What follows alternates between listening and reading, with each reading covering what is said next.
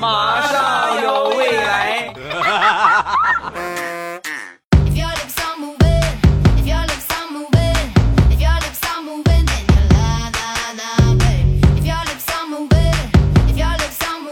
枸杞配菊花，未来乐开花。礼拜五，咱们来分享欢乐的笑话段子。本节目由喜马拉雅出品，我是你们世界五百强 CEO 未来欧巴。先来分享一个上学的时候发生的事情。学雷锋，每年呢都有一个学雷锋日。然后这一天呢，最忙的就是我们传达室的李大爷啊。为什么呢？因为这一天啊，所有的同学都出去，纷纷扶着李大爷过马路啊。就是大爷没有事大爷我扶你过个马路吧。为什么呢？都想给自己班里加分有专门就是照相的，谁做好事了，照下来这个照片是只要一上墙，你们班就加分啊。所以呢，那天最忙的就是李大爷，所有的同学都过去扶李大爷过马路。所以每年学雷锋日，我们学校的这个。好人好事的展览厅上啊，就出现这么一个情况：流水的活雷锋，铁打的李大爷。宝贝儿们，你们开心就好啊！大爷多过两遍马路没什么的。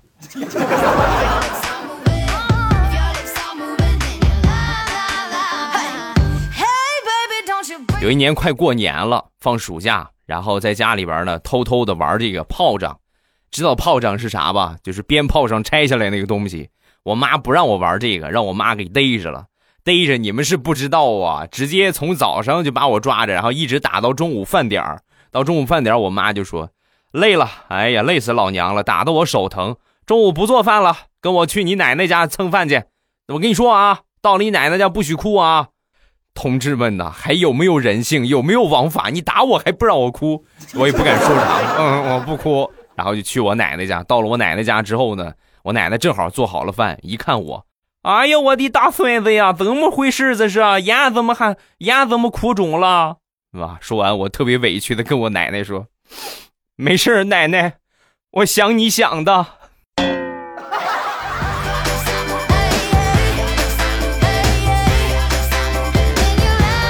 小时候没少因为哭挨打，有一回星期天。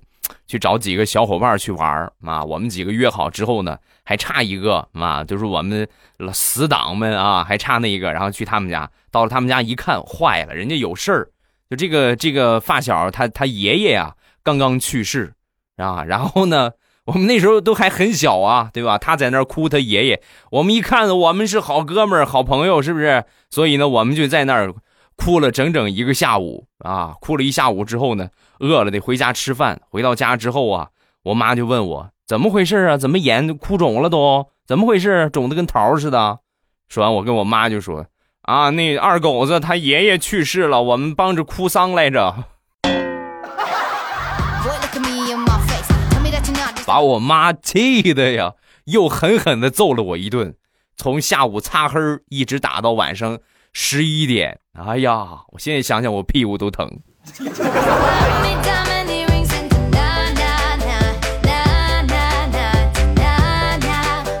从小在农村长大，有一年呢，冬天感冒发烧了，然后呢就去我们镇上唯一的一个医院啊，就是算是。比较大的医院，虽然说呢，可能现在设备还不如就是城市的一个小诊所那个真那个设备先进，那是唯一的一个大医院。然后就去到那儿，到那儿之后呢，哎呀，怎么回事啊？啊，感冒发烧了，先量量体温吧。我去的时候呢，拿了一个热水袋夹在我的嘎吱窝这个地方，然后他给我体温计呢，我也没怎么想，我就直接放到嘎吱窝啊，放到腋下，然后就开始量。没一会儿到时间了啊，这护士过来收这体温计。拿到体温计的那一刻啊，就那个表情，我到现在我都忘不了，张着个大嘴，下巴都快掉下来了，冲着医生大喊：“大夫，快点儿，这个玩意儿不行了，温度计到底儿了都。”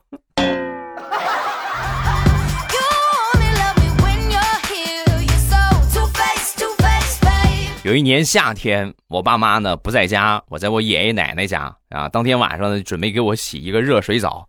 然后呢，给我兑好水之后，你过去过来吧。我爷爷给我兑的水，过来吧。然后我我把脚往里一伸，烫的我直接蹦跳啊，嗷一声我就赶紧出来了。我一喊，旁边我奶奶出来了，一摸这个水温，当时很生气的跟我爷爷就说：“杀猪的，你是不是职业病又犯了？” 爷爷，你准备扒我的皮哈？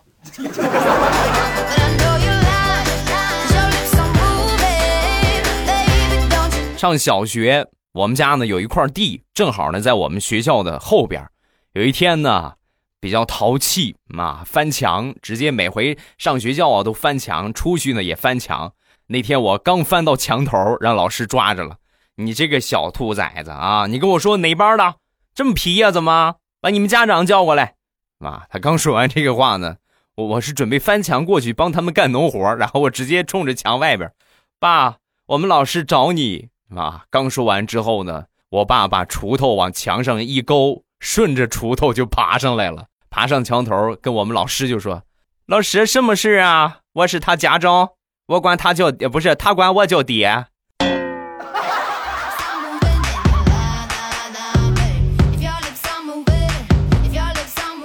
小学有一年冬天，准备去买零食，但是呢，你上学，大家都知道钱都是家长给的，然后我就去跟我爸要钱，我爸当我一要钱，我爸当时立马把这个手啊就插进衣服的口袋里，我一看，哎，这是有戏啊，然后一边摸呀一边就问我要钱干什么，我一看这准备给我了，那我就多要点。啊，那个什么，最近老师说要买个本儿，然后呃，我笔也用完了，还得买各种练习册啊。说完之后呢，我爸一下就打断我的话啊，行了行了，别说了别说了啊，爸爸没有钱，没没没钱，你摸什么呢？你在口袋里边掏半天，你摸什么呢？说完，我怕神回复啊，我挠痒痒不行吗？好吧。你赢了。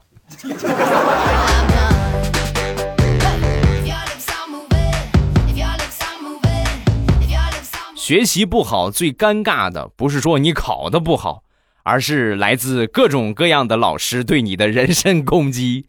我一个发小上学的时候啊，几乎就是成绩特别稳定，全年级倒数第一，那就是每 每回考试基本上都是全年级倒数第一。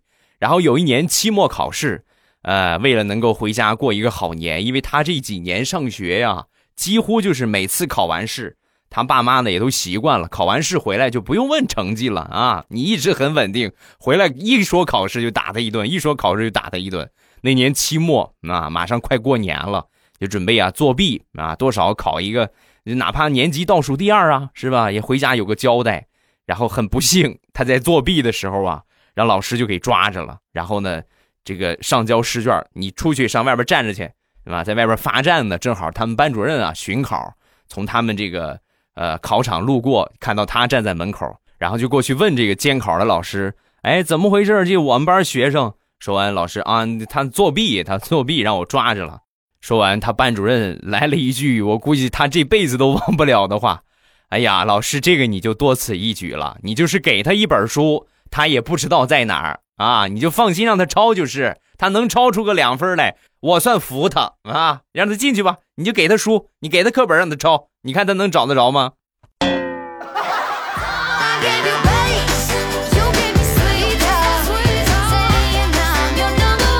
小学五年级有一年过年，我这个舅舅来我们家吃饭啊，正好那天吃的火锅。吃的差不多之后呢，我难得吃一回火锅，我吃的很撑得慌。吃的差不多，在消化食的阶段，我这个舅舅啊，大人们对孩子来说没有别的问题，永远都是学习考的怎么样啊啊，拿了几个奖状啊，就是这个问题。然后我舅舅就问我怎么样，宝贝儿，这回期末考试考的怎么样啊？当时我撑坏了啊，直接就是说话就感觉一张嘴哇就能吐出来似的，挺不好受。我舅舅一看我这个样，当时就问怎么了？怎么人不舒服啊？说完，我说：“嗯啊，那个吃饱了撑的，啊！”我刚说完，我妈拿起一个铲子，啪敲了我头一下。怎么跟你舅舅说话呢？问你考多少分，你就老老实实的回答，还敢说你舅舅吃饱了撑的？妈，你可不可以不这么暴力？我说我吃饱了撑的，舅舅不是问我咋回事吗？我说吃饱了撑的。你怎么你你是不是嫌舅舅吃多了呀？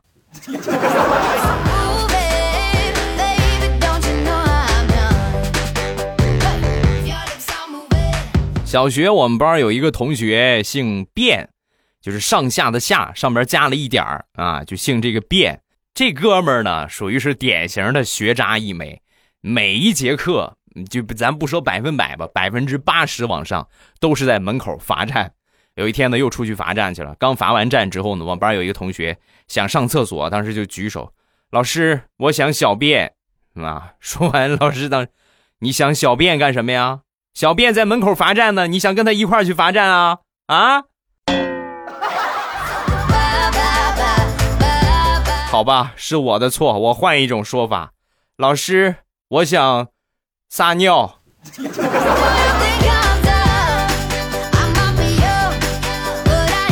再分享一个我媳妇儿上小学六年级发生的一个事情。那一年啊，他比较馋啊。你他上学的时候吃东西，零花钱买吃东西、买东西吃买的比较多。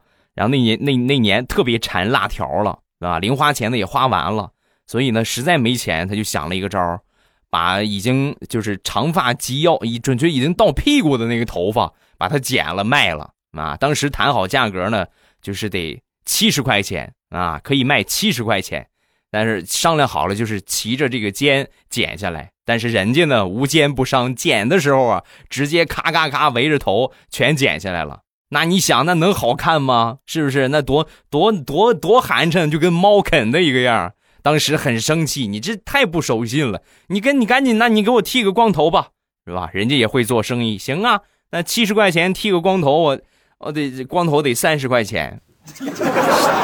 你真行啊！你行三十就三十，给了他三十，给剃了个光头，拿这四十块钱，嗨嗨皮皮的去买了辣条啊！买完辣条，当天回家呀，你们应该可以猜得到，那是有史以来最残暴的一次男女混合双打。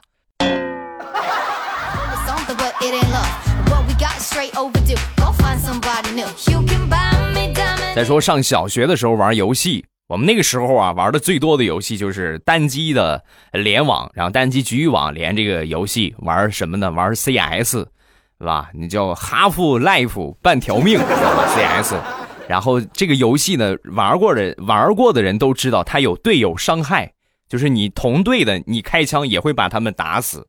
这最早的版本都是这个样，你不能关掉，就队友伤害都是开着的。第一次玩啊，这个跟同学们去，分不清谁是警谁是匪。所以呢，我一般都是啊，一开场看见队友，我的天哪，这么多敌人，哒哒哒哒哒哒哒哒哒，就把队友全突突了。然后我同学们就给我解释，你这个你看清楚没有？这个这样的，这是这是跟你一伙的，这个不是跟你一伙的，你打这样的，跟我解释了好几次，解释不清楚啊。我们这几个同学呀，就放弃了。所以呢，每次玩游戏一开局。第一件事儿，先找到我，集体啊，先找到我，然后先把我突突死，再出去打敌人。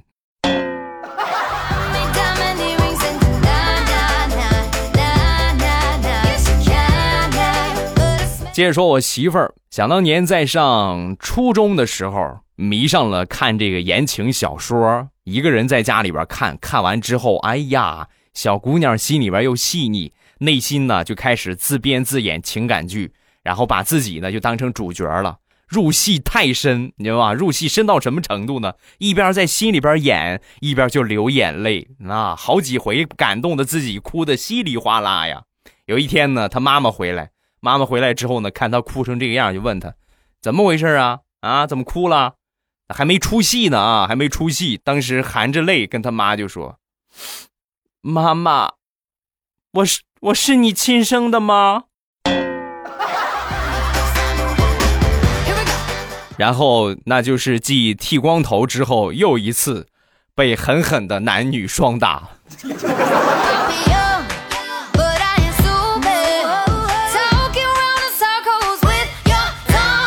初中我们班呢有一个女生，那，准确的说她不是个女生，她是女汉子，男生都害怕她，你想想吧。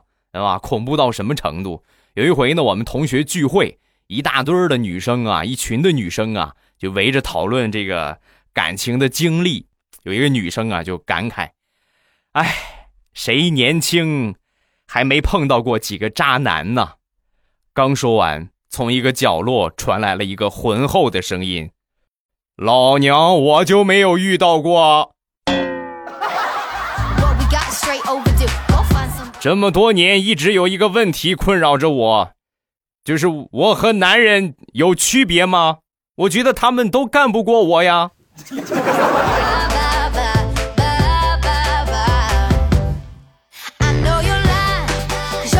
初中，我们班有一个姓尚的双胞胎，然后他们父母呢望子成龙，心切，给这两个孩子起名啊，就起成了我们整个全学校的笑柄。我估计这得是他们俩一辈子的阴影。为什么呢？他姓尚嘛，然后他爸妈给他们俩起的什么名呢？哥哥叫上清华，弟弟叫上北大。最后什么结果呢？兄弟俩不约而同的。去了新东方烹饪学校，绝对是一辈子抹不去的阴影啊！到哪儿哪儿都问你这个名儿谁给你起的呀？怎么这么没有水平呢？哎呀，那你请问你叫上清华，你是清华毕业的吗？没啊，我我跟清华差差差不多吧，比他还好一点。我们那学校三个字儿，新东方。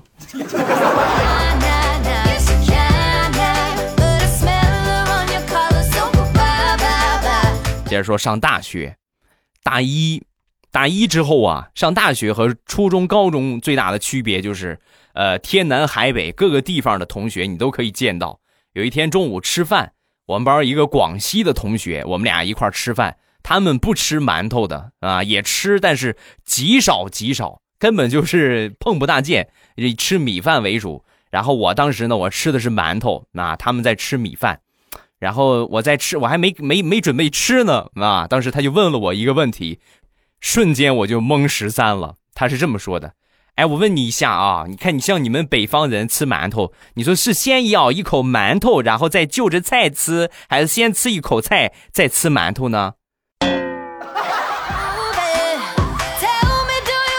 同志们呐，我吃了二十多年饭了，那一刻我突然不知道怎么吃馒头了。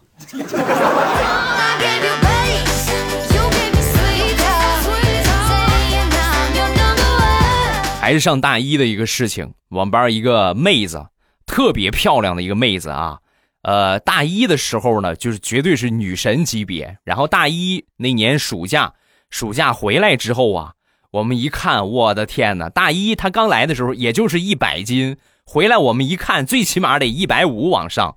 我们都很奇怪，我这一个暑假一个多月的时间，你怎么胖了这么多？说完，这个妹子就哭了。我爷爷去世了，啊，哎呀，这是挺伤感的一个事情。但是你爷爷去世了，你怎么还胖了呢？说完，这个妹子当时就说：“啊，我爷爷去世了，然后村里呢办流水席，嗯，做了有六十多只烧鸡，那他们没有吃完。”所以呢，我妈就让我呀每天吃一只，如果每天不吃一只鸡，就对不起我死去的爷爷。然后，这不就这个样了吗？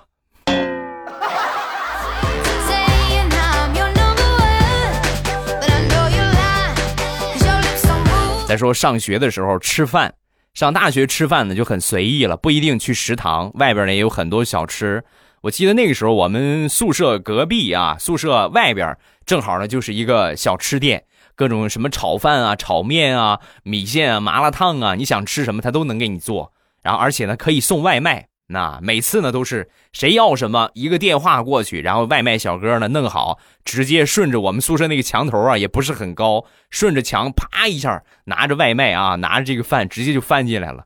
每天生意好的时候，一天就这个外卖小哥。最起码得翻上个五六十趟，那五六十趟这都算是少的，有多的时候呢上百趟，每天就咔翻墙头，咔翻墙头出去，咔翻墙头进来，有的时候还送夜宵。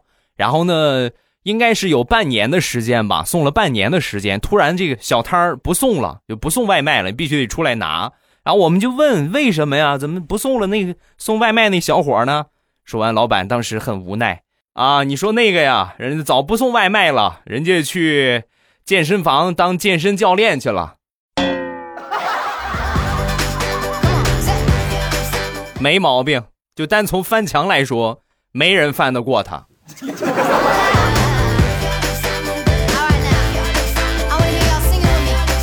分享一下我媳妇儿上大学挺尴尬的一个事情啊，也是大一刚入学，为了和这个同学们、舍友们搞好关系，就约着一块儿去洗澡。哎，那什么，咱一块儿去洗澡吧？啊，可以啊。然后就约了一个同学就去了。去了之后啊，肯定得卸妆啊，洗澡卸妆啊，包括其他的这画的这个眼线什么的都得抹掉。然后呢，洗完澡啊，我媳妇儿先洗完的。洗完之后啊，就坐在外边等。没一会儿呢，出来一个人坐在旁边。啊，坐在旁边之后呢，我媳妇儿一看他，啊，对视了一下，就是感觉好像有点像，但是呢，也没好意思开口啊。于是呢，他们俩呀就坐在那儿等，等等等等等等，所有的这些同学们都走光了，都走完了，最后就剩下他们俩的时候，我媳妇儿默默的转向那个同学，然后就问他，啊，哎，你是不是三零五宿舍和我一起洗澡的那个？啊，对，是是我，哎哎呀，这哎呀，你这个化妆的技术，这易容啊，简直就是。哎呀，你太客气了，咱俩彼此彼此，我也是做了半天没敢认识你呀，前辈，请收下我的膝盖。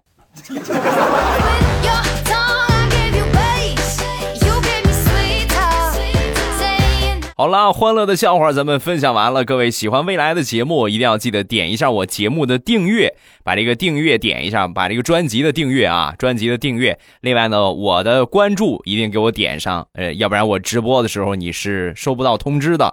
今天晚上的八点啊，今天晚上八点咱们还是会直播，晚上八点啊准时直播。各位可能问了，直播干啥呀？嗨嗨皮皮的聊天啊，除了聊天聊骚还干啥？分享段子啊？这就是咱们直播的主要的一个内容啊！感谢各位的捧场，感谢各位的光临。没关注我公众微信的，关注一下我的公众微信。每次我在直播开始之前，我都会很骚气的在公众微信里边发一条语音，然后你们听到那条语音呢，打开喜马拉雅的软件，点我听那个地方，点一下我听，最上边你就可以看到了。未来我爸正在直播当中。感谢各位的光临，来看一下节目的评论。第一个，一碗西湖水。一个人在偌大的城市热闹处觉得寂寞，深夜时也觉得孤单。夜已经深了，感谢我爸的节目拯救我无良的睡眠。你看，一听人家这个评论，就是典型的文艺范儿的清新少女。是个是个女的，是吧？你别再是个男的啊！我觉得男的写这样的话，就感觉有点鸡皮疙瘩起来的感觉。下一个小荷才露尖尖角，欧巴，我最近在考驾照，练车的时候被骂的狗血喷头，简直不能更加烦躁。听你的节目调节心情，感谢你，谢谢啊，感谢你的肯定。下一个 C R O 觉得未来的声音非常可爱，尤其是非常有魔性的那个笑声。未来下的雨，未来我昨天发了一条关于看完你照片的评论，不知道发到哪一期了，也找不着了，算了，啊，不被你看见也好，免得你难过。加一个落花时，落花时然伤情时。看到未来小蝈蝈的赞，给我们家彩彩的赞，顺手呢给未来小蝈蝈也点了一个，不能给我们家彩彩差的太远，虽然说还是差得很远，那不是差得很远，是差的一亿八千万里呀！大家能帮帮忙，给未来我爸点个赞，咱们就点一个赞啊！感谢各位。下一个叫胡萝卜，我记得人生中第一次发现最新更新一分钟，然后拿了。呃，第一次未来的一楼啊，现在来说抢楼层、抢沙发太简单了啊！大家只要是有心去抢，肯定沙发都是你的。下一个石南希，大爱未来又开始读评论了，祝未来的节目越来越好，每次都去直播间，超级有意思。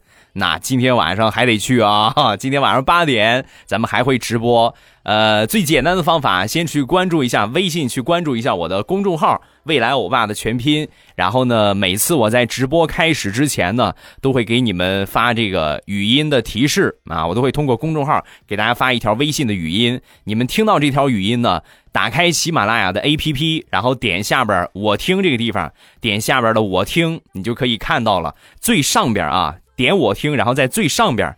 有一个我正在直播中，就我那个最黄的头像，它然后下面有一个直播中，你点一下那个就可以进到直播间了，很简单，你进来一次你就知道怎么进来了，好吧？好了，评论暂时看这么多，晚上八点直播间等着各位，不见不散啊！长得好看的、长得帅的、长得漂亮的都来了，你不来是不是因为？啊，我就不说的太明白了啊！晚上八点直播间等着各位，不见不散，么么哒！喜马拉雅听，我想听。